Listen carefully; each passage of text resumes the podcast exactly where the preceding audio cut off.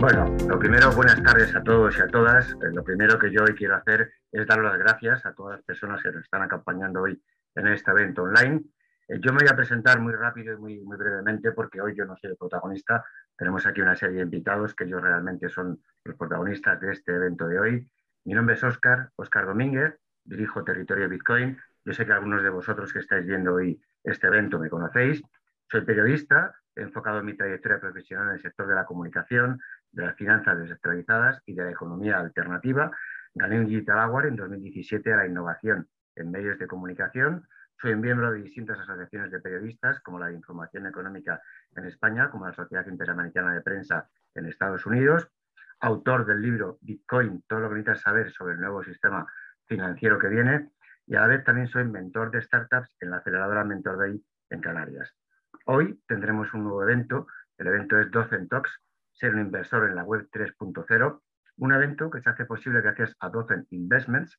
La misión de Docent Investments es canalizar de manera rentable una parte de los ahorros de sus inversores hacia proyectos de alto potencial de crecimiento, liderados por equipos ambiciosos y con talento, para que generen economía productiva, empleo y valor para la sociedad.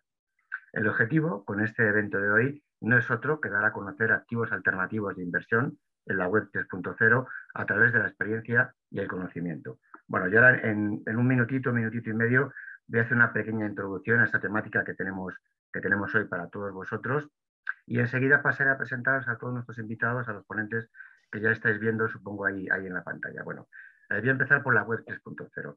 La web 3.0 es el siguiente paso de Internet, el Internet que usamos en el día a día actualmente.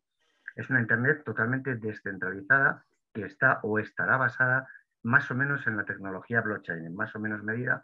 Digamos que la descentralización está muy ligada a la tecnología blockchain, la web 3.0 está ligada a ambos, ambos conceptos. Esta futura versión de la web permitirá interactuar directamente con cualquier dispositivo o programa conectado, sin intermediarios, mediante smart contracts o temas similares y otro tipo de características complejas como identidades digitales, micropagos, confianza, información semántica, bueno, es una pequeña introducción muy rápida. Eh, quiero haceros un pequeño detalle sobre, sobre los tokens no fungibles o los NFT, ¿no? que ahora están muy de moda ¿no? y parece que, están por todos los sitios, en todos los titulares de, la prensa. Y estos tokens eh, van más allá que las propias criptomonedas porque aplican ese concepto a objetos orientados, sobre todo al coleccionismo y al arte. ¿no? A diferencia de las criptodivisas o criptomonedas, los NFT no son intercambiables, ¿no? son únicos aunque pueda, aunque pueda haber copias de fuera, ¿no? O sea, quiere decir que alguien haga una copia de ese objeto o obra de arte que nosotros tenemos, pero ¿qué ocurre? Que el token al ser no fungible es único, tendremos una de, un, sello de fecha anterior a, la siguiente copia, ¿no? Sin embargo, un token, un NFT, eh, sí se puede intercambiar entre personas y normalmente estos tokens actualmente se están escribiendo en la red de Ethereum, pero también la Binance Smart Chain, la red de Solana, o sea, hay distintas redes en las que se pueden crear estos tokens no fungibles bueno, el metaverso, ¿no? Algo que, está muy de moda, ¿no? Totalmente mucho más, ¿no? Y muy ligado también a todo esto que, estamos comentando. Realmente es un conjunto de mundos interconectados y experienciales, ¿no? Que abarcan el reino digital y el reino físico, una interacción emergente, ¿no? A través de la, web. Es la frontera de la próxima etapa de la evolución de Internet, ¿no? Gigantes tecnológicos, hemos ido a hablar hace poco de Meta, ¿no? que, que es Facebook, y líderes hablan a menudo de su creciente popularidad Está compuesto por múltiples espacios virtuales, todos ellos tridimensionales, compartidos y persistentes, ¿no? vinculados a un universo virtual percibido. Voy a dejar solamente cuatro datos acerca de todo esto, ¿no? acerca sobre todo del metaverso, ya que se calcula que representará un mercado de alrededor 700.000 millones de euros en un par de años, allá para el 2024, estamos ya casi a mediados de 2022. El mercado del metaverso se calcula ¿no? que podría crecer más de un 13% interanual, con lo cual imaginaos el crecimiento exponencial que esto puede tener a 5 o 10 años, 10 años vista. Es cierto ¿no? que se avecina una fuerte competencia, ¿no? con lo cual es importante los proyectos que están en base, en base temprana, ¿no? porque se avecina una competencia, sobre todo grandes empresas, grandes actores dentro, dentro del ecosistema. Y se calcula que para allá, para 2026, estaremos una hora al menos diaria en el metaverso todos los usuarios de Internet, con lo cual imaginaros la magnitud ¿no? que, tiene, que tiene todo esto. Bueno, sobre todo esto que he comentado y sobre mucho más, evidentemente, nos hablarán hoy los ponentes. ¿no? Ellos son los verdaderos protagonistas del evento de hoy y voy a pasar a presentarlos eh, poco a poco. Bueno, hoy contaremos con, Carlos. Buenas tardes, Carlos. Muchas gracias y bienvenido. Hola, buenas tardes, Oscar. ¿Qué tal, Carlos? Buenas tardes. Bueno, es Carlos Solana Fraile, es experto en digital, innovación y Web3 en varias multinacionales. Lidera la, la unidad de economía virtual, metaverso y Web3 del grupo MediaPro, tras casi cuatro años como responsable de innovación abierta, corporate venturing, integración de deep tech en los negocios actuales y desarrollo de nuevos negocios. Eh, antes de MediaPro, Carlos, y casi durante 20 años, lideró la transformación digital, los negocios online y la innovación en multinacionales como Procter Gamble o Grupo Planeta, y emprendió, creando su propia startup en moda asistida por personal shoppers. Mentor e, e inversor a título personal de varias startups Deep Tech y es coautor del libro La Innovación en el año 21, hasta el año pasado, 2021, y del Manual de Inteligencia Económica y Competitiva en 2018. Eh, Carlos también es profesor de Innovación y Tecnología en diversas universidades y escuelas. Bueno, vamos a pasar a presentar al siguiente, al siguiente ponente de hoy. Él es Lucas Leiner. Eh, buenas tardes, Lucas. Eh, muchas gracias y bienvenido a este debate de hoy. Buenas tardes. Lucas es cofundador y co-CEO de Gazum. Es licenciado en Administración y Dirección de Empresas por la EBS, Business School de Alemania, y tiene un máster por la UPF en Dirección con especialización, especialización perdón, en Emprendimiento y Marketing. Durante la maestría, él y su hermano Mark, que voy a presentar seguidamente a Lucas, comienzan el desarrollo de Gazum, una compañía de desarrollo de software enfocada al sector gaming. Actualmente Gazum está en proceso de pivotar el modelo de negocio para pasar a ser un marketplace de NFTs, de los tokens no fungibles que hemos comentado hace un momentito, en el que los jugadores pueden usar su tecnología para grabar sus mejores jugadas usando activos digitales, todos ellos transaccionables y comercializarlos con terceros a través de Gazum. Bueno, hoy tenemos también con nosotros a Mark Leisner. Mark, buenas tardes y, bienvenido también. Mark es cofundador y cofeo, de Gazum. Eh, tiene una licenciatura en Administración y Dirección de Empresas de la EBS Business School de Alemania y una maestría en Administración de la misma escuela. Antes de, de fundar Gazum, Mark trabajó en Mercedes-Benz Financial Services el Departamento de Desarrollo Comercial. Bueno, tenemos también a Sergio. Sergio, buenas tardes y, bienvenido. Sergio Muñoz es CTO, ¿qué tal? Es CTO y cofundador de Gazum. Sergio es programador informático y diseñador gráfico. Inicia su carrera profesional como desarrollador front-end y back-end de videojuegos en diferentes páginas web. Y desde entonces, eh, Lucas ha trabajado como desarrollador hasta que funda Gazum junto a Lucas y a Mark, que son otros de los ponentes que tendremos hoy. Bueno, ahora voy a pasar a presentar a, la única chica que tenemos esta tarde hoy con nosotros. Ella es Alba. Buenas tardes, Alba. Muchas gracias y, bienvenida a este debate de hoy. Buenas tardes. Ella es Alba, Alba Ferrer Perruca, es CEO y cofundadora de Epsilon. Alba es amante del arte y es abogada especializada en compliance. Bueno, al conocer a su, a su, actual pareja, Saúl, cofundador e ingeniero de telecomunicaciones, especializado en Deep Learning, los que se conocieron en el programa de incubación de Diving Startups Ambos, Saúl y Alba, amantes del mundo cripto, empezaron a investigar las carencias y partes menos desarrolladas de este sector.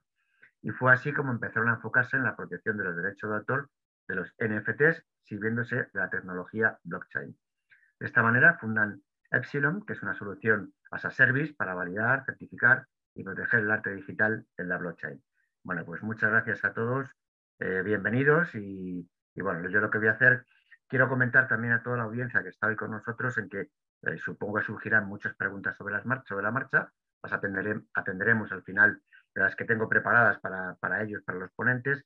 Y si podéis, siempre que podáis, hacerlo a través de, la ventana de preguntas y respuestas, porque normalmente a través del chat algunas se nos pierden, ¿vale? Para poder atender bien todas esas preguntas.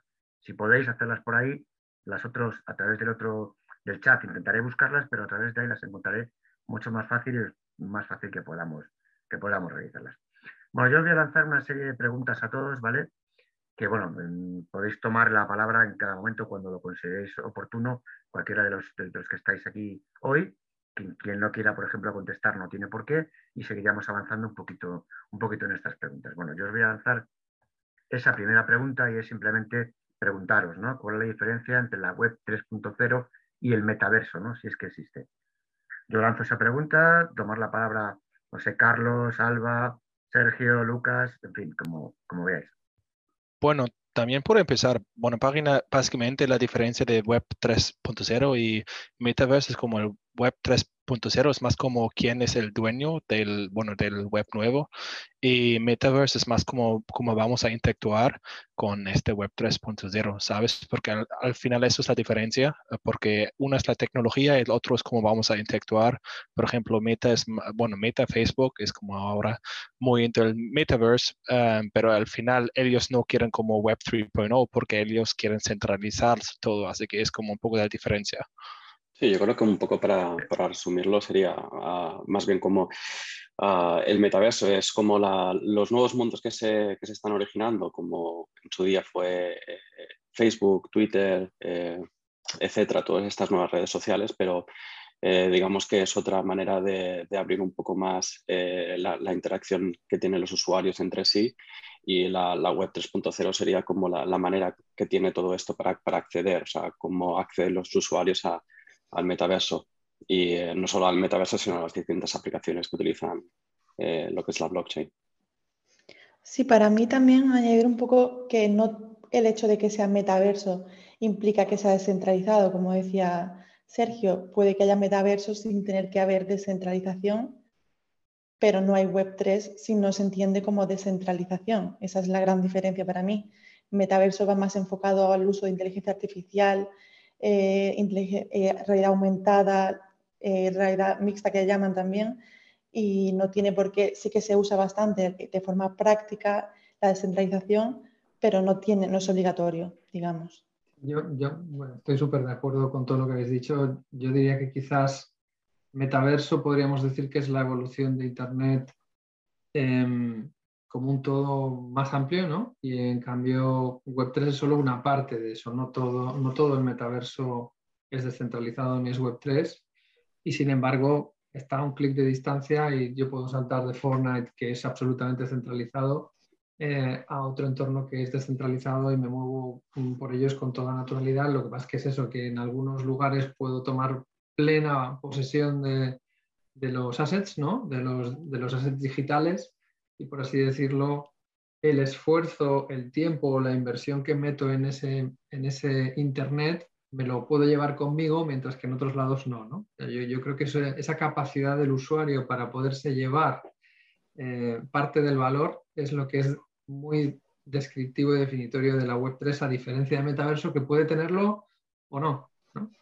sí, la verdad que muy, muy interesante todo esto que habéis comentado, ¿no? ha quedado bastante claro ¿no? de que de que Web3 sí es descentralización, pero Metaverso no tiene por qué ser algo descentralizado. Y creo que es algo, un concepto muy básico que todos nos debemos, nos debemos grabar, ¿no? Porque por hablar de un metaverso ya pensamos en la descentralización en blockchain y no tiene por qué ser así, ¿no? Creo que ese concepto es importante que para comenzar el evento lo quede claro para, para toda la audiencia.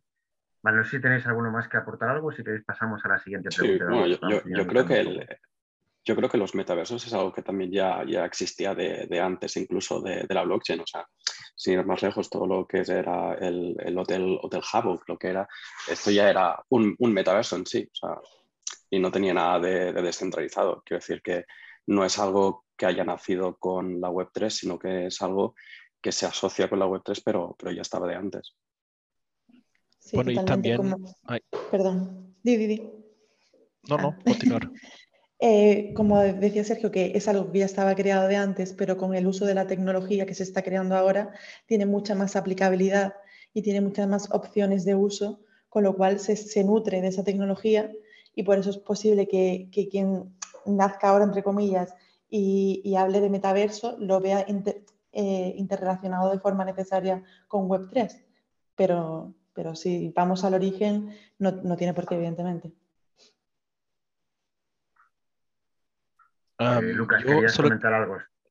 Sí, sí, ah, solo quería comentar de, por ejemplo, que Decentraland o, por ejemplo, uh, Sandbox están prometiendo, por ejemplo, que puedes ver ah, conciertos y todo eso, pero ya eso existe en Fortnite, por ejemplo. A veces hubo conciertos ahí con Marshmallow, un DJ muy famoso y todo eso, así que el metaverso, como Sergio ya dijo, ya existe, pero es como todavía no existe en Web 3.0, todavía no, pero ya sí, todo va a cambiar ahora. Pero sí, solo quería comentar esto. Estupendo. Bueno, pues muchas gracias por, vuestra intervención. Vamos a pasar entonces, ya parece que el tema ha quedado más o menos encauzado. Y me gustaría preguntaros, ¿vale? Como seguimos un poco la dinámica, porque debe estar funcionando bastante bien, ¿no? Eh, me pusierais algunos ejemplos, algunos casos de uso, los menos populares, ¿no? Porque digamos, ya hemos hablado de meta, son, son cosas que conocemos un poco todo, más o menos de cerca o de lejos, que están surgiendo en este espacio y las diferentes formas que veis que se puede aprovechar de esta tecnología, ¿no? A mí, bueno, empiezo. A mí por, se me acaba de venir una, aplicación que leí hace poco, una startup eh, que está desarrollando dentro del metaverso con unas eh, gafas de, realidad, aumentada, eh, digamos, desarrollar tus habilidades para pichear, es decir, para empresarios y, gente que se dedica a dar conferencias. Tú tienes como distintos niveles de dificultad con público, ficticio por supuesto, pero tú te pones las gafas y la experiencia es totalmente inmersiva. Entonces lo que hace el algoritmo es, eh, bueno, te graba y luego te da como un feedback de palabras que has utilizado demasiado, el tono que has empleado, si has mirado a una persona más que a otra, si eh, te da ese tipo de pautas para tú tenerlas en cuenta y mejorar, por supuesto. Luego vas como subiendo de nivel y me pareció una cosa brutal. Claro, eso eh, sumado con la tecnología de la realidad, aumentada y todo esto, me parece que tiene muchísimas, muchísimas oportunidades de que sea una startup que, que va a triunfar, vaya, segurísimo. Sí, la verdad que tiene muy buena pinta, ¿no? Y en este caso no te puedes enfadar con el algoritmo porque te haya criticado malamente, ¿no? Digamos, digámoslo así. Vale, por favor, seguir, seguir adelante. Solo quería hacer Ay, sí, me gusta mucho la idea, em, pero para nosotros es como más, bueno, somos gamers em, y nuestra empresa también es de gaming, así que nosotros es más, no somos, eh, somos más interesados en, por ejemplo, gaming, ¿sabes? Entonces todos los, eh, ahora, por ejemplo, Fortnite, todo eso, todos tus assets, no son tuyos. Bueno, lo has comprado, pero al final solo residen en el server de Fortnite o de Epic Games, así que al final no puedes hacer nada con eso. Por ejemplo, cuando paras a jugar eh, Fortnite, ya, bueno, has invertido como, no sé, mil dólares o algo así, pero al final no puedes vender tus cosas. Y nosotros vemos, especialmente ahora, es el cambio en la industria de gaming, que cada persona o los juegos están cambiando a to play to earn de free to play. Así que, bueno, obviamente ahora los juegos son una mierda. Es como es así, perdón por las palabras, pero es como solo todos los juegos solo son enfocados en básicamente que la gente puede ganar dinero. Pero este cambio, bueno, cuando Fortnite o eso van a cambiar este modelo también, vamos a ver como más el enfoque del videojuego, pero luego los jugadores tienen los poderes y pueden vender sus cosas en, en cualquier ah, lugar y por eso es una idea que nosotros tuvimos o todavía tenemos, por eso ahora estamos creando un agregador, agregador para NFTs y luego en, para eh, gaming también, porque al final tú cuando no quieres jugar más puedes venderlo y ganar tu dinero, ¿sabes? Y eso es como muy, muy interesante y una oportunidad en el futuro que pensamos es, ah, es algo chévere. Pero sí, solo una idea. y perdón por mi español, ¿eh? todavía estoy practicándolo. Nada, tratando a explicarlo, pero bueno, a veces no me faltan las palabras. Ojalá que más de uno que está aquí. Perdón, perdón, Carlos. No, no, di, adelante. No, iba, a decirle a Lucas simplemente que más de uno de los que estamos aquí quisiéramos hablar inglés como él habla español. Ya está, te, dejo, Carlos. Absolutamente. Eh, y además, gracias por el esfuerzo, porque estar hablando en una lengua que no es la tuya, o sea, ya supone, ya supone todo, todo un modo de ver el mundo que es que ya es de agradecer. Em, yo, yo allí, no sé, si, no sé si es menos popular, quizás menos, menos sexy, sí, pero yo suelo hacer muchos paralelismos entre cómo ha sido la industria de Internet o de lo digital antes y cómo viene esta nueva ola, ¿no? Y, por ejemplo, hay cosas que me parece que son muy interesantes, aunque todavía no son muy populares. Todo lo que tiene que ver con la identidad, por ejemplo, me parece que es algo muy interesante.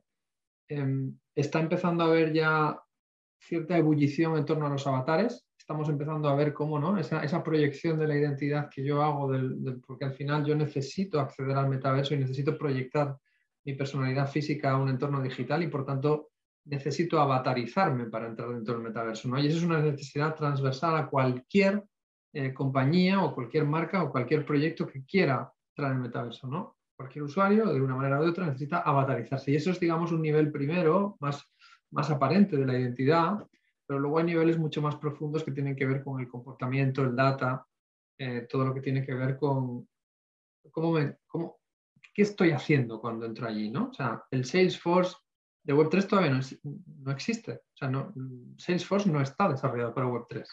Y sin embargo hay una oportunidad descomunal y masiva porque todo el data, ya sabemos lo importante que es, ¿no? También Web3 va a tener data, eh, pero luego tiene otras reglas que lo rigen, ¿no? Y ligado a identidad también está toda la parte de self-sovereign identity, ¿no? Toda esa capacidad y ese, ese, ese, e, eso sí que es centralizado, ¿no? El poder del usuario sobre sus propios datos, eso sí que es central en, blockchain, a pesar de que es la descentralización, pero centralizada en el usuario porque es dueño de todo lo que él es, ¿no? Creo que ahí también hay una oportunidad interesantísima y está viendo casos muy interesantes de empresas que se dedican a cómo gestionar eso de una manera que sea mínimamente, em, como decir, ágil, ¿no? Porque claro, luego hay una actividad económica que no es nada sencilla. Cada vez que entras a un sitio, bueno, ¿qué dejo, no dejo? ¿Qué datos dejo, qué datos no?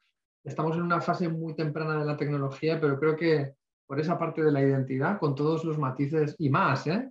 yo creo que es un mundo realmente muy, muy, muy, muy interesante. A mí, a mí personalmente se me interesa especialmente.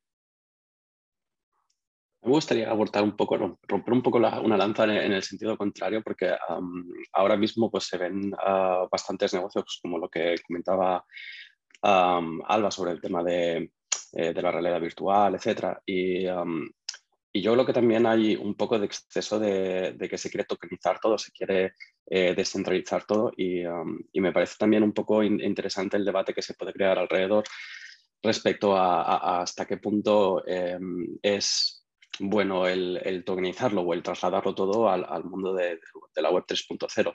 Y yo creo que es importante el, saber el, cuál es el valor ese que, que se está entregando, porque eh, tokenizar por tokenizar yo creo que no es, eh, es, algo que, que, existe, que se está trasladando todo al mundo de, la web 3.0, pero eh, creo que es importante también el, valor que se, le, se le aporta o, qué es el, cuál es el valor extra que, le vas a aportar eh, usando la blockchain. Y yo creo que ahí es, es, mm, es, un debate, me parece bastante interesante. Sin lugar a dudas, Sergio, nos daría para otro evento más, sin, porque no, también estoy totalmente de acuerdo contigo, ¿no? Ahora parece que, que todo lo queremos arreglar con blockchain, todo lo queremos tokenizar y lo vamos a solucionar hay muchos proyectos muy buenos, hay otros que están avanzando y hay otros que posiblemente no lleguen a donde deberían llegar o con otra tecnología mucho más económica hubieran llegado al mismo sitio. Pero bueno, eso ya son cosas que, que, que había que debatir. ¿no? Realmente todo esto es un... Sí, no sé si vais a comentar algo por ahí. ¿No? Vale. Eh, un mundo apasionante, sin duda, ¿no? Y eso de tokenizar por tokenizar no, no, tiene mucho sentido. Bueno, hay una cosa que es, que es importante, ¿no? Y que la vemos un poco según van avanzando las tecnologías, ¿no? Y es el miedo a lo desconocido, ¿no? Las personas de por sí tenemos miedo a lo desconocido. ¿Y cómo creéis ¿no? que podemos abordar este rechazo que existe por este miedo a lo, desconocido para que la gente pueda acceder bueno, pues a la tecnología blockchain, Web3, NFTs, todos esos temas que estamos comentando hoy? Yo, mira, yo aquí hay una cosa que siempre me he peleado mucho con compañeros de trabajo ¿no? y colegas de profesión en estos temas, que con el tema de la usabilidad. O sea, yo creo que la Web 2 en estos momentos le gana, pero por goleada, a la Web 3 en usabilidad y es una pena. Em, posiblemente tiene un recorrido mayor, ¿no? Y es como poner a Messi con 16 años a competir con Messi con 30, ¿no? Claro, es que, es que el Messi... El Messi de blockchain tiene 16 años y apunta maneras, pero tiene 16 años y lo estamos sacando ahí al partido delante de 120.000 espectadores y, todavía le faltan recursos y herramientas. ¿no? Yo creo que la usabilidad Em, es el gran caballo de batalla y, lo que, y, la falta de ella es lo que asusta, ¿no? Porque es muy bonito esto de, ser, tú el gestor de tus propias criptomonedas y de tus NFTs y luego llega un scammer y cuando te las quita, le vas a pedir cuentas a quién? Pues a nadie, no puedes porque es descentralizado y este es el tema, ¿no? O sea, tienes que asumir eh, la libertad con responsabilidad, ¿no? Pero, pero pero es verdad que faltan muchas herramientas para poder hacerlo. ¿no? O sea, yo creo que hay después también, cuando estamos hablando también con Alba, ¿no? hay, hay oportunidades muy interesantes para que sí haya descentralización, pero ayudemos cada vez más con usabilidad y con medidas de seguridad a las personas que quieren abrazar el cambio, porque en general no nos gusta cambiar, pero yo creo que abrazar el cambio, pero con una suma progresiva de herramientas que te ayuden a hacerte responsable, pero con un poco de igualdad de oportunidades con los scammers en este caso, que son muchos. Sí, yo creo que para, parafraseando un poco a, Tío Ben, un, gran poder conlleva una gran responsabilidad, ¿no? pero sí, yo creo que ah, básicamente eh, el, el, cuello de botella o, realmente el, punto fuerte de todo esto eh, es tratar el tema de la seguridad, porque al final, como tú dices, eh, como tú bien decías, pues hay muchos scammers eh, y, todo lo que es las estafas están a la orden del día en el, mundo. Entonces, yo creo que es más trabajar en el tema de la seguridad y, darle a un, al usuario esa, esa capa de, seguridad en, en, los proyectos. Pero al final es un poco como, como todo en el, en, el mundo de, de, hoy en día. O sea, las estafas también están en el mundo de la, de la web 2.0 y, en la calle. O sea que existir existirán siempre, pero darle una capa más de seguridad al usuario yo creo que ayudará a quitar un poco más el, miedo que hay, la barrera esa que hay de entrada ahora mismo. Eh, sí, o sea, hablar un poco también como por mención de Carlos, que justo, o sea, nosotros lo que hacemos, nuestro proyecto consiste básicamente en eso, eh, como abogada, además experta en cumplimiento y también amante, amante del arte, lo primero que me llamó la atención de los NFTs fue precisamente la cantidad de scam que hay, la cantidad de falta de recursos para proteger de los derechos de autor y de propiedad intelectual y propiedad industrial, que, que, bueno, en España se separa. Y, y, justo dotar de herramientas y también dotar de educación, porque mm, la gran parte de este miedo que existe de la gente que todavía no es usuaria o que está siendo empezando a, digamos, un poco tantear esta tecnología, es una falta de educación enorme. Eh, entonces, claro, en cuanto ya la gente, los, los players que, están iniciando este sector, eh, lo que tenemos que hacer es crear unas bases sólidas, apostar por aportar valor, no solamente lucrarnos de esta burbuja que, dicen o, este, o esta subida repentina que está habiendo, sino aportar un valor real y hacer las cosas de forma sólida y dotando esto de capas de seguridad. Nosotros en Epsilon lo que hacemos es precisamente eso, eh, desde el inicio, eh, de, antes de tener el NFT, una vez que lo haces y posterior, crear esa capa de protección y hacer un monitoreo posterior. Entonces, bueno, no voy a hablar de mi libro, pero precisamente eso, que confiamos y creemos que aportar valor en este sentido legal es vital para crear unas bases sólidas de esta tecnología.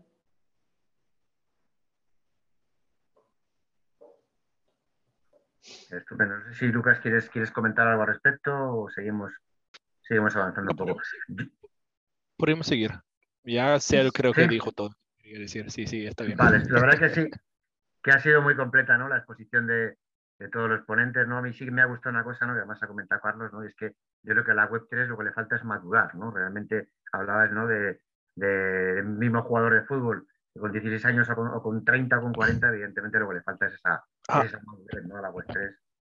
Ahora tengo un comentario para eso, porque, bueno, uh, Messi faltaron este, en esta cosa como cuatro años o cinco, pero la cosa en Web3 todo está desarrollando como más, más rápido, como en como cinco años podrían ser como un año, algo así, porque es como el cambio de NFTs y todo eso del todo el ah, ecosistema en el último año, uh, cuánto ya creció y va a crecer, especialmente con Facebook, cuando van a como lanzar todos los NFTs o, bueno, el minting directamente en Instagram este verano, cambiará todo. Así que eso también es una cosa que es muy importante, que no estamos hablando de una cosa que todavía faltan cinco años, no, que al fin del año es como cada persona dónde estuve, en, qué pasó en el último año, porque ahora estoy hablando de NFTs, así que especialmente los, bueno, la generación de nosotros o más joven también, porque ellas van a crecer con todos los NFTs, así que para ellos será normal. sí, solo quería comentar eso de la velocidad del desarrollo. Sí, la verdad que es una gran verdad, ¿no? Es algo que llevamos observando un poco desde hace años, ¿no? Y siempre decíamos que un año en blockchain son como cuatro o cinco años en cualquier otra tecnología, porque va tan, tan, tan, tan rápido, ¿no? Porque realmente muchas, muchas personas ¿no? No, han acabado de terminar de entender qué es blockchain y ya estamos tres escalones por encima, ¿no? Ya pasamos las ICOs, ya pasamos ese tipo de cosas, ahora estamos en NFTs, en Web3, o sea, en fin, va tan rápido que es importante estar al día, ¿no? Ponerse al día y seguir eventos como, como este que, por ejemplo, estamos teniendo hoy, ¿no? Bueno, a mí ahora me gustaría entrar un poquito más en materia de lo que sería el tema inversión, ¿no? Y me gustaría preguntaros, ¿no? ¿Qué nuevas oportunidades de, inversión existen, ¿no? En este, en este nuevo mercado, en este nuevo mundo. ¿Estás hablando de tipos de inversión? Por ejemplo, eh, equity for tokens o todo esto. bueno, Ok, buen ejemplo, Equity for Tokens. No tengo una idea de qué es eso en español, pero básicamente qué es eso, que ahora en Dozen, ahora estás invirtiendo como los 3.000, algo así, por un porcentaje de la empresa. Pero que pasará en el futuro es que um, Dozen podría invertir, bueno, el dinero de ustedes, pero para tokens de la empresa. Pero el beneficio será que de hecho, luego, después del lock, del periodo de lock, no sé, lock period en español, no sé qué es eso. pero después de eso, los inversores podrían liquid, uh, liquidate, liquidificar no sé, estoy como tratando de traducirlo. Liquidar. directo, liquidar. liquidar. Gracias. Uh, pueden liquidar ah, sus eh, inversiones en cualquier momento. Así que será una oportunidad grande para cada inversor que piensa, bueno, ya hice 2X porque en este momento necesita esperar que la, el startup hace un, no sé, un IPO o van a una persona para comprar la empresa. Así que es una gran oportunidad para cada inversor liquificar o liquif. Bueno, eso en cualquier momento. Bueno, eso es solo mi, mi opinión, pero sí. Estupendo, Lucas. Eh, Carlos, Sergio, Alba.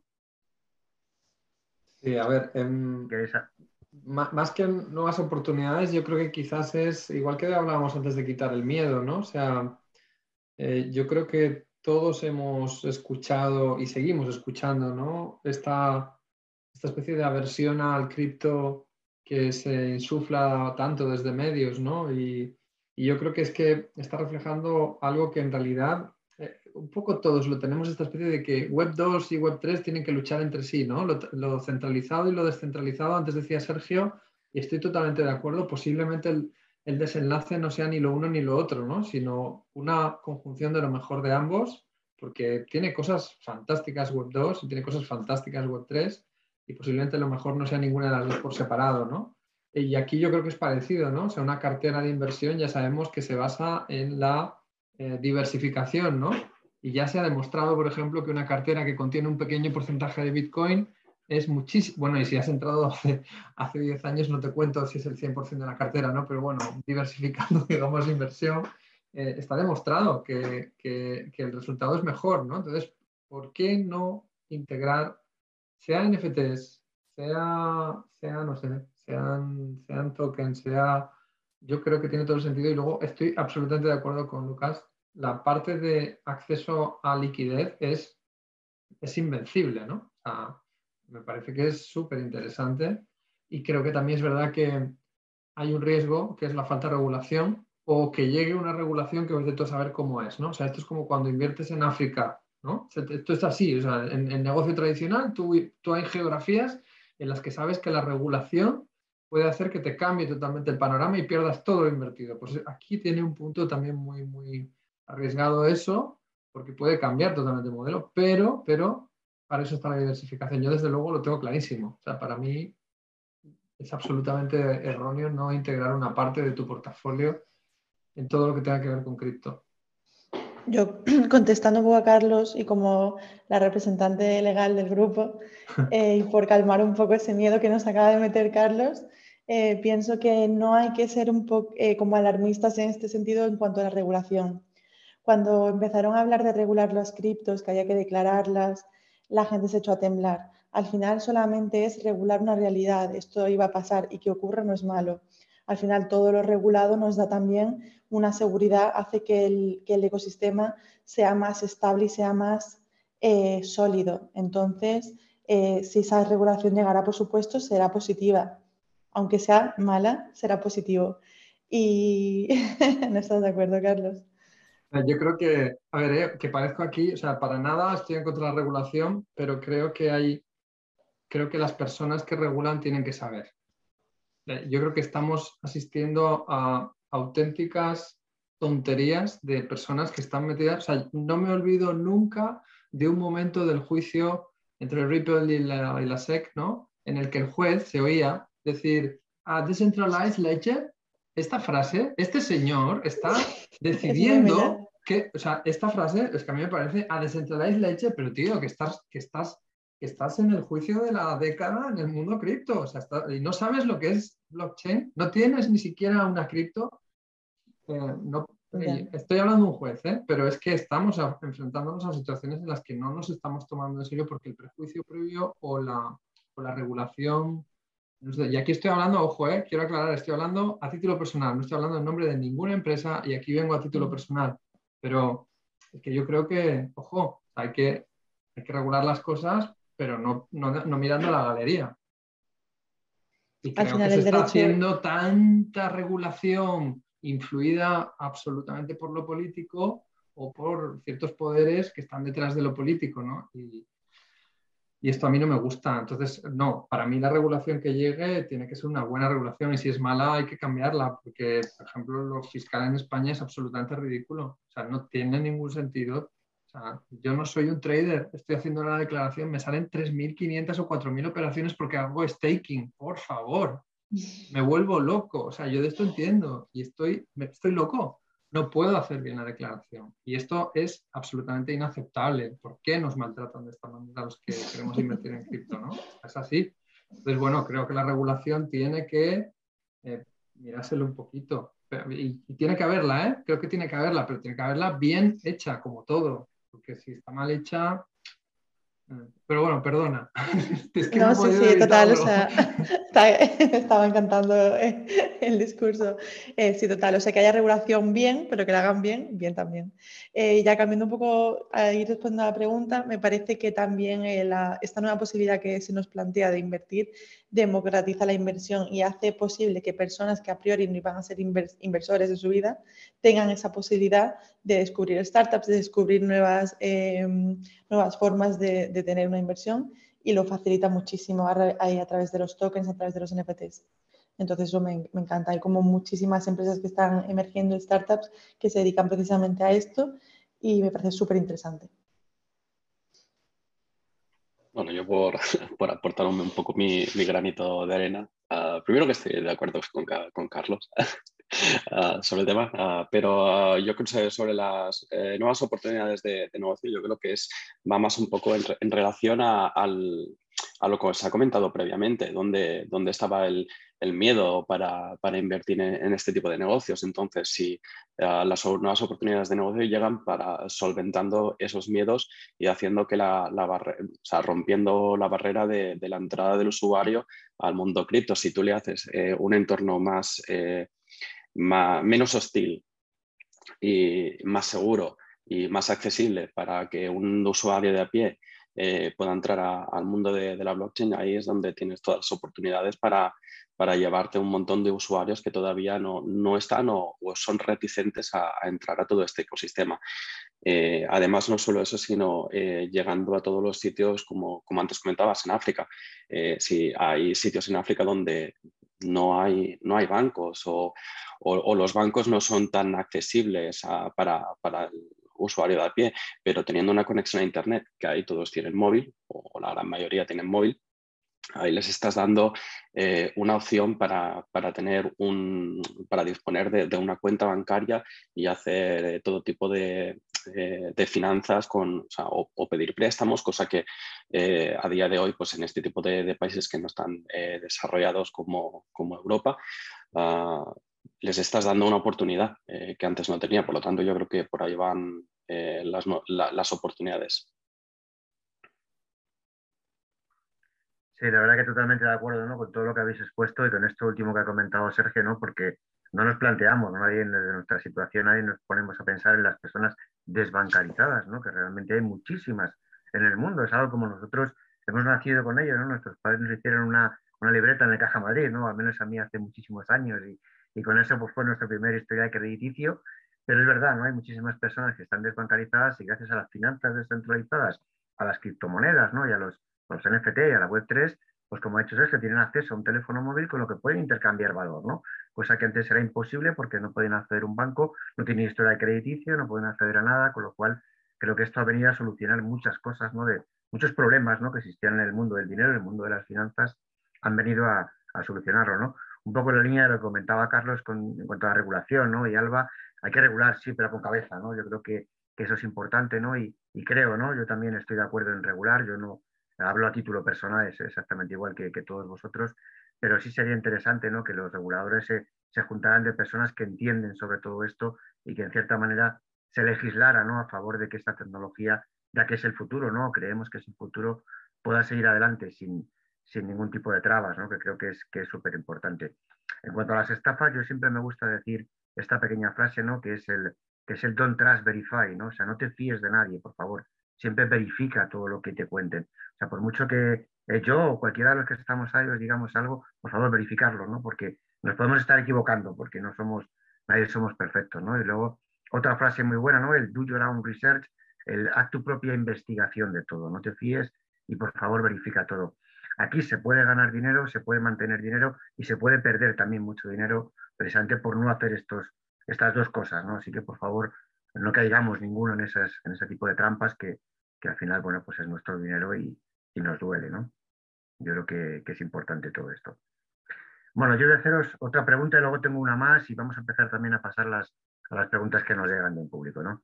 ¿Creéis, consideráis que todo esto, ¿no? que llevamos aquí hablando pues casi una hora, se trata de un fenómeno que coexistirá con la forma tradicional de invertir o tal vez sea la siguiente evolución de la forma de la inversión que conocemos hoy en día? Bueno, yo creo que, creo que ya... Bueno. Oh, bueno. Uh, que creo que es algo que, que, no tiene, una cosa no tiene que, que quitar a la otra, o sea, no, que, que exista eh, todo este ecosistema no quiere decir que tenga que desaparecer un, un sistema eh, tradicional, eh, pueden coexistir. Lo único que uh, yo a, a, título personal yo creo que es algo que sí que coexiste y puede coexistir perfectamente, pero a, a la larga uh, todo va a, acabar en cuanto se termine la, la, etapa del dinero fiduciario, entonces sí que pues, eh, dejará de, existir los mercados como, como, están, como existen ahora, pero eh, yo creo que para eso no, no, lo, veré, no lo veré yo ni, no lo sé si lo verán mis hijos, pero, pero sea, es algo que, que pueden coexistir perfectamente. Bueno, yo también creo que todo también depende del, del tipo de la empresa por ejemplo, si es una empresa de, no sé, de energía, algo así. Um, ¿Por qué debería ser una empresa de, tokens o algo así? Porque al final es como hay, cosas o industrias que no tienen mucho sentido. Bueno, en este momento no. Así que claro, para um, empresas del Internet y todo eso sí tiene sentido uh, porque hay directamente un uso, pero en otras no, solo para tokeni, uh, tokenize una empresa, solo para hacerlo no tiene sentido, así que por eso, um, por, bueno, los muchos años todavía ex coexisten los dos sistemas y creo que en el futuro también van a co coexistir porque tienen para algunas cosas más sentido que otras.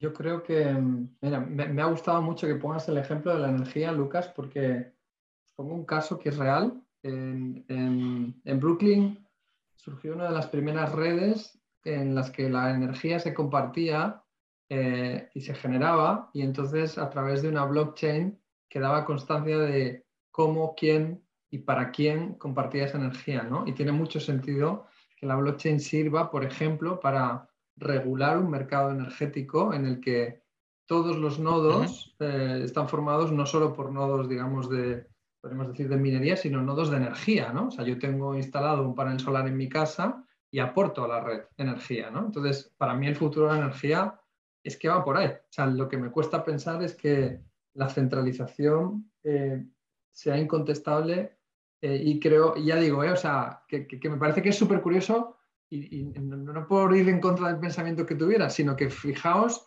cómo es que progresivamente lo va a ir inundando todo. Es como si hubiésemos dicho en Internet que hay ciertas empresas que no tiene sentido que estén en Internet. Pues de una u otra manera, yo creo que al final esto tiene sentido para todo. Otra cosa es hasta dónde, ¿no? Pero creo que tiene, es tan potente y yo creo que, que creo que lo va a ocupar todo. Lo que pasa es que desde mi punto de vista va a haber una, una madurez y va a haber modelos centralizados y descentralizados, pero conviviendo con toda naturalidad sin que sea necesario que, lo, que, haya esa especie de mirar por encima del hombro a Web 2 desde Web 3, ¿no? Es que parece que los otros son el demonio, para nada. hay, hay, modelos súper honestos y súper valiosos desde la Web 2 que creo que van a seguir existiendo, pero creo que es, es, tan, es tan potente lo que viene que yo no me atrevo a decir que haya un sector que no vaya a ser em, transformado muchísimo. Yo, yo, creo que es que lo va a ocupar todo, ¿eh? O sea, me, parece que se va a ocupar. Tal vez tal vez eh, di un mal ejemplo. Para mí, por ejemplo, un sector de producción, por ejemplo, no sé, de ah, toys, por ejemplo, que es básicamente solo es como trabajo de, por, ejemplo, en, China, algo así, una empresa o que solo está produciendo ah, juguetes. Es como solo para tener funding para esta empresa, no es necesaria tener directamente tokens. Claro, en el futuro va a pasar, pero no creo que es directamente uh, tiene un beneficio para esta empresa. Es como, creo que claro, en el futuro, como dijiste con los, la energía, también puedes como directamente ver mm. que está compartiendo la energía, pero por algunas cosas es como todavía no tiene mucho sentido, porque tiene que, todos los inversores tienen que aceptarlo también. Y tienes que ver qué son los inversores que van a invertir en esto. Ah, bueno, por ejemplo, en los inversores en general, ahora ves que ah, muchos de los eh, inversores ahora ya tienen un, un, un brazo, un arm, uh, quienes están invirtiendo en todos los proyectos de criptomedia, bueno, no solo criptomedia, pero en Web 3.0. Es como cada inversor tiene eso y creo que, claro, tiene sentido, pero a veces por algunos sectores tarda más o tardará más que por otros. Eso solo quería decir que por eso va a coexistir los dos em, em, tipos de invertir. recogiendo lo que, lo que ha dicho Carlos, es un poco lo, que hemos hablado antes, eh, lo de tokenizar por tokenizar no, no sirve de nada, sino eh, que cuál es, el valor, cuál es el valor extra que tú le das. En el caso este de la energía me parece un, un valor añadido muy, muy, muy potente. Ah, y claramente estoy de acuerdo con, con e-, ese, valor extra que se le da, pero el tokenizar por tokenizar es, ah, no, sirve de nada menos de que obviamente pues, le des el, ese valor extra. Yo en mi caso coincido con los compañeros, la verdad, eh, lo que ha dicho Carlos lo suscribo tal cual. Y sí que me ocurre, resultó curioso un caso de uso que leí hace poco, que es que ya hay gente que se quiere casar en el metaverso. en España solamente es posible casarse de forma no corpórea a través de poderes, o sea, es decir, tú apoderas a alguien y puedes casarte sin ir tú. Pero esto yo lo veo mega posible hacer eh, en el metaverso a través de un contrato, tal y como firmas un contrato de forma digital actualmente, firmar un contrato de matrimonio, o sea, casarte de forma legal en el metaverso, eh, me parece una realidad y una aplicabilidad que hace a priori es loco, pero mira, ya se está haciendo. Qué bueno, lo veremos wedding planners, ¿no? En el metaverso, ¿no? Sí, sí, nos podemos casar. Claro, claro, no, no, sí, lo bueno que digamos en cierta manera, ¿no? Lo que hemos visto un poco aquí sobre la marcha en este rato que llevamos aquí charlando los cinco, es que son nuevas oportunidades para todo, ¿no? Cualquier cosa que, que comentamos, dices, bueno, una boda, pues tiene que haber wedding planners, tiene habrá que haber predicadores, ¿no? Que, que sean los que hagan la boda, en plan Las Vegas, etcétera, etcétera, ¿no? Con lo cual, cualquier cosa que se nos ocurra que existe hoy en día va a coexistir con mucha seguridad en el metaverso, ¿no? Y eso creo que es algo interesante ¿no? para, para todas las empresas ese, ese, poder avanzar en, en, hacer cosas nuevas. ¿no? Bueno, tenemos ahora dos preguntas ya del público. Vale, yo simplemente quiero, en base a lo que hemos estado comentando esta tarde, en dos o tres frases quiero resumir un poco todo esto que hemos comentado. Y bueno, digamos que inicialmente hemos visto que a la Web 3, lamentablemente a día de hoy, porque es una etapa muy temprana, le falta madurez, pero que la va a ir alcanzando con toda seguridad muy pronto. Hemos hablado de ese año en, blockchain o en tal, que equivale como a cinco años en otra cualquier tecnología, con lo cual es muy posible que lo, que lo alcance muy, muy tempranamente, que falta mucha formación, es algo que falta, ¿no? Siempre va a faltar que es formación e información sobre todo esto. Que el metaverso no tiene por qué ser descentralizado, ¿no? Hemos visto que no tiene por qué serlo, puede serlo, pero no tiene por qué serlo, mientras que la Web3 sí es descentralizada, que no se debe, ¿no? No consideramos ético tokenizar por tokenizar, ¿no? Si no hay nada que aportar un valor con la tokenización, no tiene mucho sentido realmente que, que lo hagamos. Hemos hablado del Don't Trust Verify, es decir, que, que verifiquemos todo lo que vemos, que hagamos nuestra propia investigación sobre todo, que es importante diversificar la cartera, ¿no? Poner en el mismo cesto distintos huevos, ¿no? Todos los huevos en distintos cestos, como queramos verlo, que los tokens, ¿no? Pueden aportar liquidez, ¿no? Según también hemos comentado, que se tiene que regular, ¿no? Pero, pero sí, pero con cabeza, ¿no? Que no se puede hacer, consideramos, ¿no? De manera un poco, un poco loca, que es muy posible que con el futuro, ¿no? Tal vez no lo veamos ninguno de los que estamos aquí, pero que el dinero fiduciario, ¿no? El dinero que conocemos hoy en día como el euro, el dólar, etcétera, etcétera, termine por desaparecer. De hecho, ya hay muchos estados, muchos países que están empezando a crear su propia CBDC, su, propia Central Bank Digital Currency, lo que sería su propia criptomoneda de Estado, existirá con toda seguridad y no tardando mucho el euro digital. Y bueno, y uno de los ejemplos buenos que, se ha hablado sería, por ejemplo, la energía, ¿no? Podría ser el futuro de la energía, la tokenización, ¿no? Como, como algún comentario de ellos. Bueno, la primera pregunta que tenemos del público es muy sencilla, ¿no? Nos dice que de aquí a 10 años, ¿cómo creéis que será la Web3?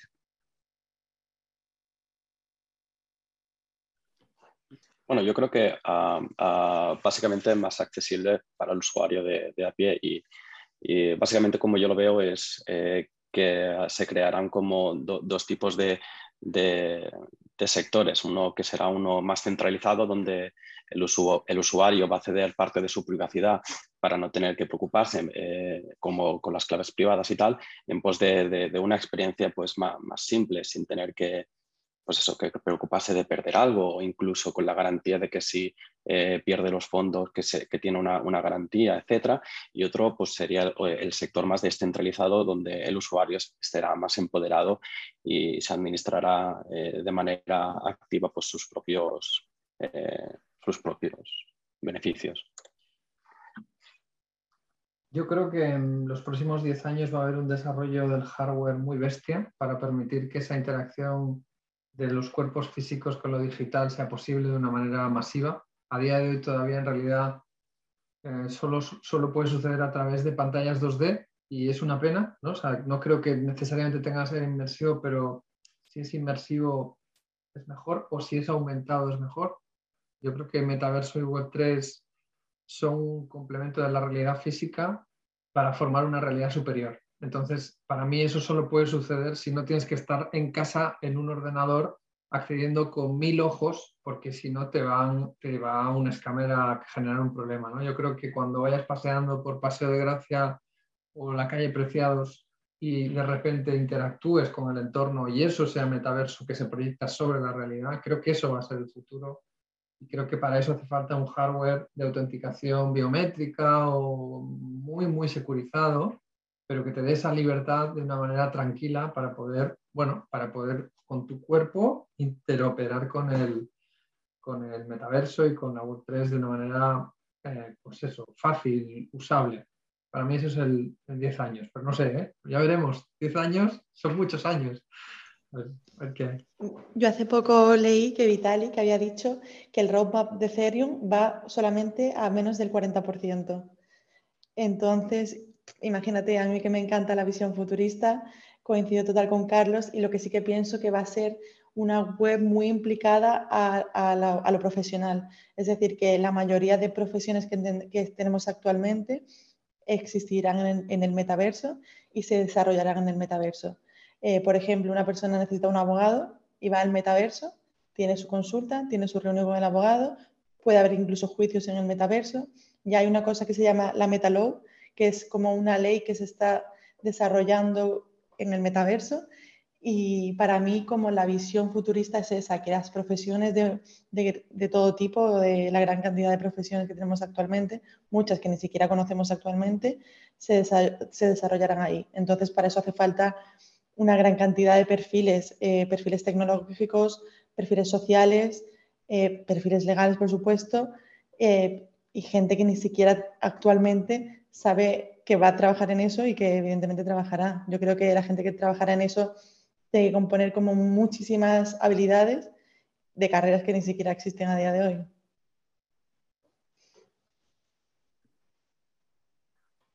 Sí, la verdad que abre muchísimas posibilidades, ¿no? Y muchísimas profesiones nuevas, ¿no? Y hace, por ejemplo, hace muy poco, ¿no? Antes utilizábamos muchísimas redes sociales, Facebook, Twitter, ¿no?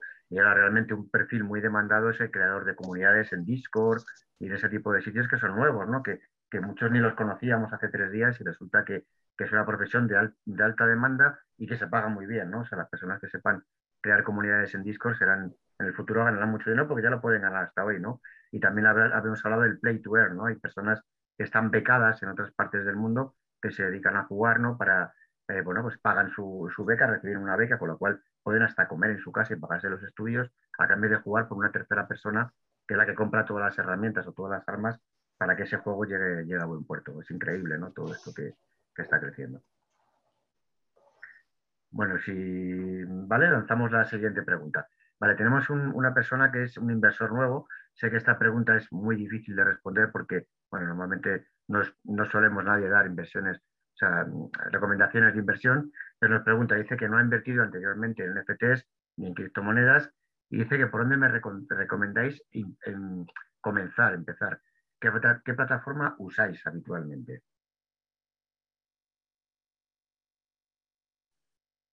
Qué miedo, ¿no? Esto decir siempre. no, bueno.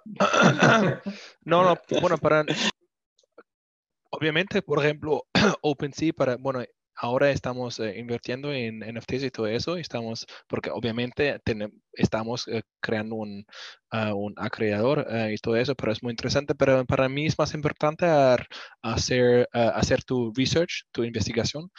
por ejemplo, en, en bueno, envié un enlace de un chico que estaba antes un analista, analista de de banking, um, de stocks y todo eso. Um, y él empezó hace un año a hacer YouTube um, y está como hablando de todo el sector. Así que para mí él me ayudó un montón para es, hacer mi, mi uh, Dior, so do your own research, my research. y era muy importante que estás como tienes muchos sources buenas, porque al final es como muy importante a ver, porque hay mucho FOMO, ¿sabes? FOMO, fear of missing out, así que la gente invierte y piensas como, ah, va al moon, a la luna y todo eso, pero hay muchos riesgos porque el problema con NFTs es, por ejemplo, en criptomoneda puedes eh, liquidar eh, tus uh, en cualquier momento, pero en NFT siempre necesitas tarda más, ¿sabes? Por ejemplo, y así que no puedes liquidar directamente.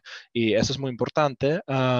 y creo que este chico explica todo muy bien de cero que es porque el próximo Disney probablemente uh, será de un NFT project y algo así, es muy interesante.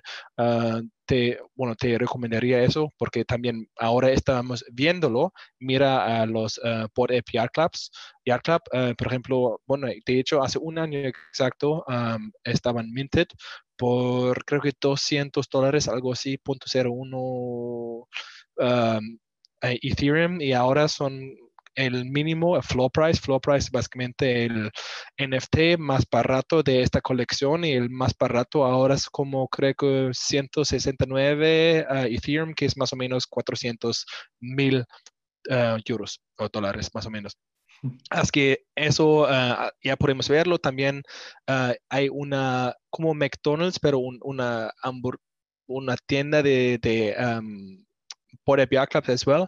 Así que es muy interesante. Y también Gary Vee, también, ay, perdón que estoy hablando tanto, pero es como, me, me, emociona mucho de este tema. Así que hay muchas cosas y por eso también hay muchas como...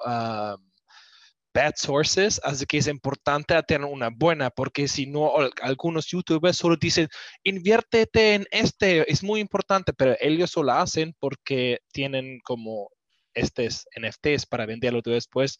Así que es muy importante y a proteger también porque hay muchos rock pulls y stuff like this. Pero sí, bueno, ya, ya hablé demasiado, no quiero hablar más, si no, puedes escribirme en LinkedIn algo si tienes preguntas de eso. Yo solo os daría un consejo que es que si no habéis invertido nunca, em, en, cualquier, en cualquier exchange, os creéis una cuenta os creéis un MetaMask también y que probéis cómo funciona. Esto es súper importante. O sea, no puedes saber, no puedes leer un libro simplemente sobre cómo funciona cripto o, tokens o NFTs. Tienes que hacerlo. Entonces, compra un NFT barato, no pasa nada, no importa, pero tienes que entender la mecánica de cómo es hacer un, tienes que ver vídeos, tienes que consumir tutoriales y, hay muchísimo material gratuito en Internet para hacerlo. Es más fácil que nunca hacerlo, pero yo te diría, no te metas directamente a apostar dinero o a invertir mucho dinero porque no tienes ni idea de dónde te estás metiendo y es muy diferente a todo lo que has visto hasta ahora. Yo creo que hay un periodo formativo previo importante y empieza a haber formación al respecto, pues fórmate. O sea, vas a invertir dinero. Si realmente vas a invertir dinero, tienes que entender de qué, de qué va el tema y cuál es el paradigma, que es distinto, ¿no? Y, yo os voy a tener que dejar porque, porque tengo otra cosa, pero, pero bueno, muchas gracias. Ha sido un placer eh, estar con todos vosotros. Chao. Carlos, un placer, la semana que tengas que marcharte. Nos queda como una pregunta más por, por hacer. No sé si te da tiempo, pero si no, no hay mayor problema porque ahora que prometimos hasta las 7 y se nos está yendo un poco de. Un poco de sorry. Muchísimas gracias por tu nada, todo lo contrario, Carlos. Un abrazo fuerte. Chao, chao. Hasta luego, Carlos. No sé si Sergio quieres apuntar. Sí, bueno, yo, sí, yo básicamente me, me, suscribo a lo, que, a lo que ha dicho Carlos, que uh, básicamente eh, hace eh, probar con, con, pequeñas cantidades y sobre todo con, con cantidades que, que estés eh, que puedas asumir, eh, nunca eh, ir como casos estos que se han visto de, eh, de alguien pidiendo un crédito de 40.000 euros para, y, luego lo pierde. No, no, no. Primero cabeza, hacer mucho research y, y probar con, con, cantidades muy, muy pequeñas y saber qué es donde, ver dónde, dónde te metes, experimentarlo y luego ya pues ir aprendiendo, sobre todo creo que hoy en día estamos en un mundo en el que ah, la información está al alcance de, todos y, podemos, podemos aprender y, ser expertos de cualquier tema y, por lo tanto eh, hacer nuestro, eh, nuestro research eh, yo creo que es eh, lo más importante, sobre todo en un mundo en el, que vas a invertir dinero. Si, hiciera, si, si, estuvieras haciendo café, pues no pasa nada, pues puedes probar ahí a, la suerte, pero cuando hay dinero por medio, yo creo que es muy importante hacer mucho estudio y, sobre todo informarte. A partir de ahí hay un montón de, plataformas y sobre todo pues escoger las plataformas en las que haya más, más seguridad y, en la que más cómodo uno se sienta. Ya está. No, no, no hay más.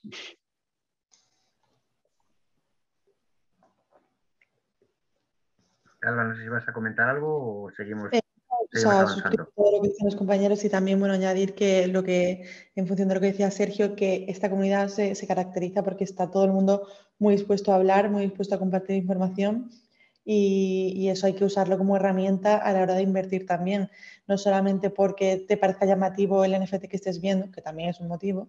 A mí hay veces que me gusta el arte de ese NFT y me parece un buen motivo y sin más, pero sí que es fácil, entre comillas, eh, estudiar más allá del NFT y ver qué, proyecto hay detrás, eh, meterte en la comunidad que tengan en Discord, porque normalmente las colecciones y todo este tipo tienen una comunidad muy grande que explica un poco el roadmap y, y los motivos por los cuales están haciendo esa colección.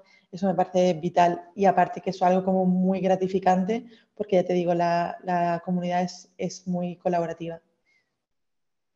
Y un consejo ahí, eh, cuando estás en los Discords, directamente desactivar eh, los mensajes privados, porque si no, ahí van a escribirte los bots de scammers y todo eso, es un desastre.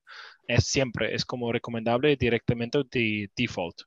Es como en, sí, muy importante. Es una cosa, no, en serio, es una cosa que es muy importante. Sí, la verdad que totalmente de acuerdo con todo lo que... Sí, sigue, perdón, Alba. Dale tú, Alba. No, no, que solo decía que lo que ha comentado Lucas lo acabas sabiendo 100%, porque es una locura lo que, lo que te llega. Sí, algo parecido también pasa con los, eh, con los grupos de Telegram, ¿no? Estamos en muchos grupos y de repente nos escribe alguien en privado, ¿no? Tener cuidado con eso, porque le voy a comentar a Lucas, pasa eso, ¿no? En Discord, en, Telegram, eh, no tiene por qué nadie ofrecerte nada, nadie te va a ofrecer duros a peseta, ¿no? Decíamos hace, hace muchos años y en esto es exactamente igual, ¿no? O sea, no te creas las grandes inversiones, mete mil que vas a ganar cinco mil en 24 horas, es mentira siempre, ¿no? Con lo cual, mucho cuidado con eso. Y es lo que también ha apuntado, ¿no? Creo que ha sido Sergio el que ha dicho, ¿no? De aquello de no apuestes o inviertes lo que no estés dispuesto a perder, ¿no? O sea, no podemos pedir un préstamo para invertir, mientras que si yo por lo menos llevo haciéndolo así desde el año 2014, es decir, a final de mes me sobran 50 euros, los invierto. Eh, si no los invierto no pasa nada. Si los perdiera, en el caso de que los perdiera, pues no me pasaría nada, ¿no? Porque el 50 euros me los lleva a gastar en cañas en una tarde con, con cuatro amiguetes y al final el dinero perdido exactamente igual, ¿no? Digamos, digámoslo así. Siguiendo un poco esa, esa filosofía, pues es mucho más difícil ¿no? que te lleguen a estafar porque nunca es dinero o si lo pierdes no te va a hacer daño, ¿no? que, también, que también es súper importante. ¿no? Bueno, tenemos otra pregunta ¿no? que nos habla de, de los juegos Play to Earn, ¿no? que están muy, mucho en auge en Estados Unidos y en, el sudeste asiático. Y bueno, la pregunta es, ¿por qué creéis que en Europa está costando mucho más eso de que se instalen estos juegos Play to Earn? ¿Porque cuesta más o...? Ah, porque sí, porque cuesta más. Porque cuesta más que, haya una adopción en Europa que en el sudeste asiático. Yo creo que aquí eh, Lucas tiene mucho research en todo este tema, eh, pero yo creo que es un tema también de que países con, eh, con, una media de, salario bastante más bajo del que hay en Europa, a través de todos estos juegos pueden permitirse tener una nómina incluso más alta que, con cualquier trabajo de los que, que pueden realizar ahí jugando simplemente a un juego dos, tres horas al día. Y creo que ahí es un gran diferencial para que en países eh, subdesarrollados, pues ese tipo de, juegos tengan un, potencial como el que se ha visto durante este último año.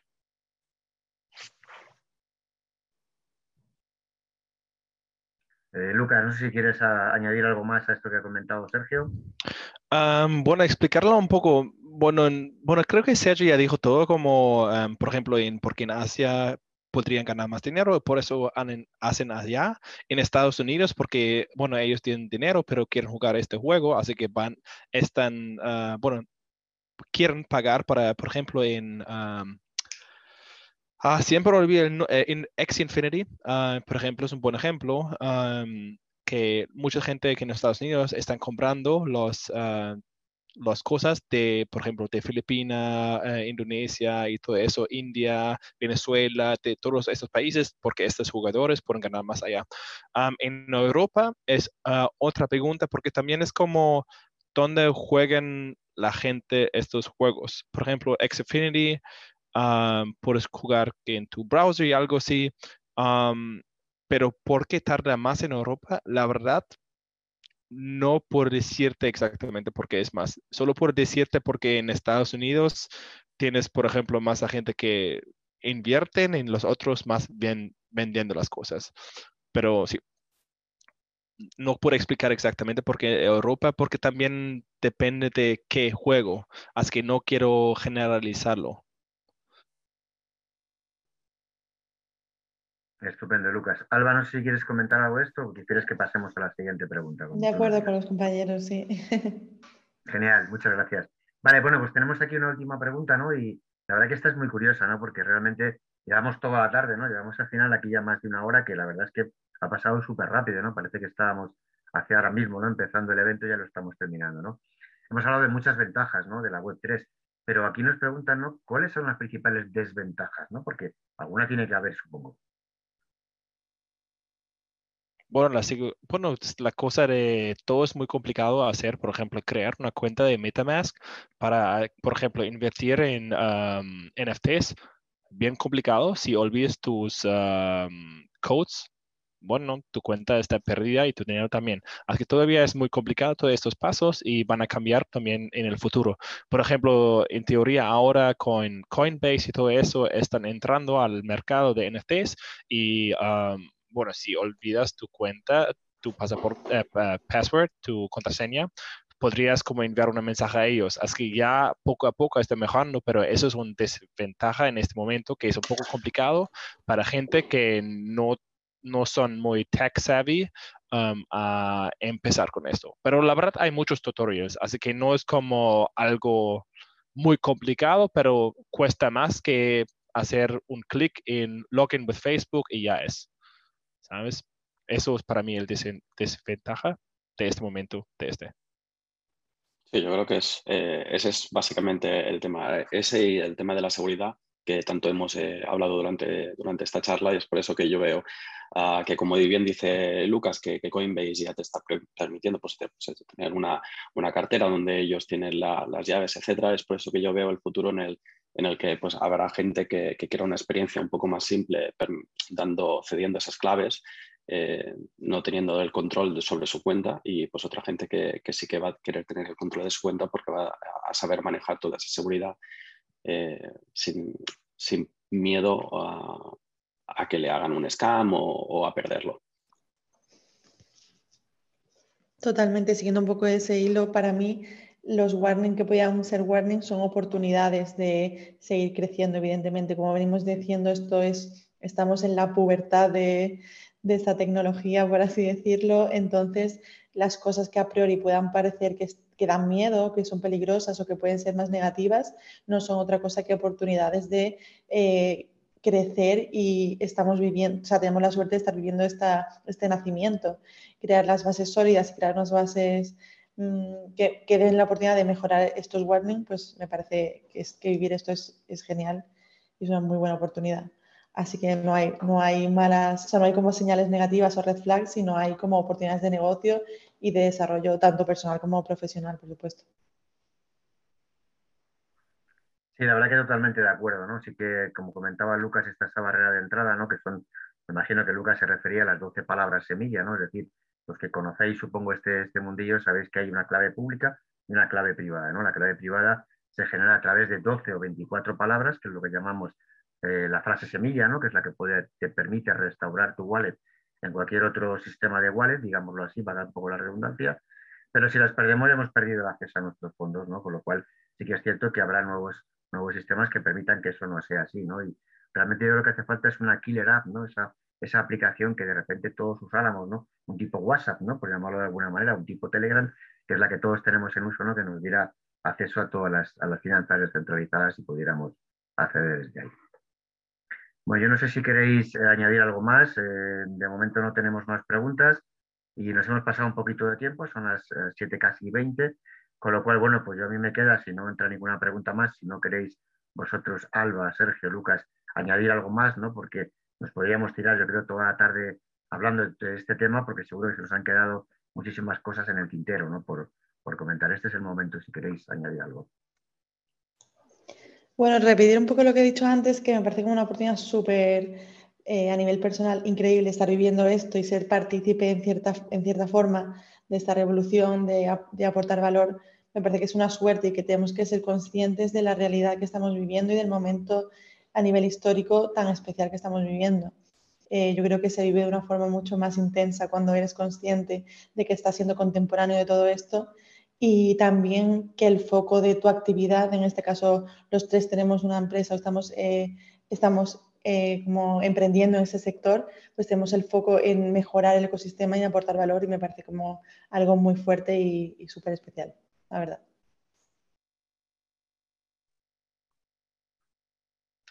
Sergio Lucas. Eh, sí, no, pero para mí yo creo que el, mismo como Alba, porque al final ahora es el momento. Por ejemplo, hay muchas empresas que ahora cambiaron su negocio, por nosotros también, porque al final ahora hay como una gran oportunidad, especialmente con el, para nosotros, por ejemplo, de NFTs y todo eso, y toda la tecnología atrás eh, de NFTs. y ahora el todo el mercado todavía está como no bien desarrollado Así que significa hay muchas oportunidades y por eso es ahora también porque es muy importante mover, move, eh, bueno, move, a mover muy rápido en este mercado. y sí, bueno, si tienen preguntas, algo así de todo eso, pregúntanos, porque nosotros también ahora en los próximos ya estamos hablando con más uh, inversores también, porque nosotros ahora estamos como más enfocados en, bueno, en desarrollando nuestro acreedor. Y por favor, envíame un mensaje en LinkedIn y algo así si tienen más preguntas y algo así. Obviamente, siempre está allá para eh, responder a todas las preguntas. Sí, yo por mi, por mi parte, yo creo que eh, también estamos viviendo un momento histórico. Yo siempre lo, cuando hablo de esto ah, lo comparo con el, con el oeste, ¿no? Ah, que estamos como viviendo la, fiebre de oro de, de, la era digital y, y como, pues, como pasaba entonces en el salvaje oeste, pues, pues hay un poco de de, todo, ¿no? Está, no está regulado, está, está todo eh, en pañales y tal, pero a la vez yo creo que estamos viviendo una, una revolución y una época en la que eh, no somos conscientes de, lo importante y revolucionaria que es eh, para, para, el mundo.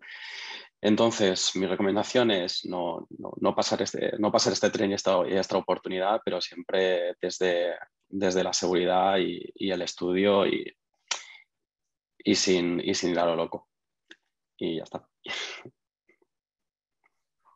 Sí, la verdad que es importante, ¿no? Como tú dices, subirse a este tren, pero este tren camina todavía despacio, o sea, no tenemos por qué subirnos precipitadamente en ningún momento, ni porque nadie nos obligue, ¿no? Primero informarnos, formarnos, probar, ¿no? Como hemos dicho, con pequeñas cantidades, que si perdemos 5 o 10 euros no nos van a sacar de pobre ni nos van a hacer rico, pero sí nos van a enseñar muchísimo, ¿no?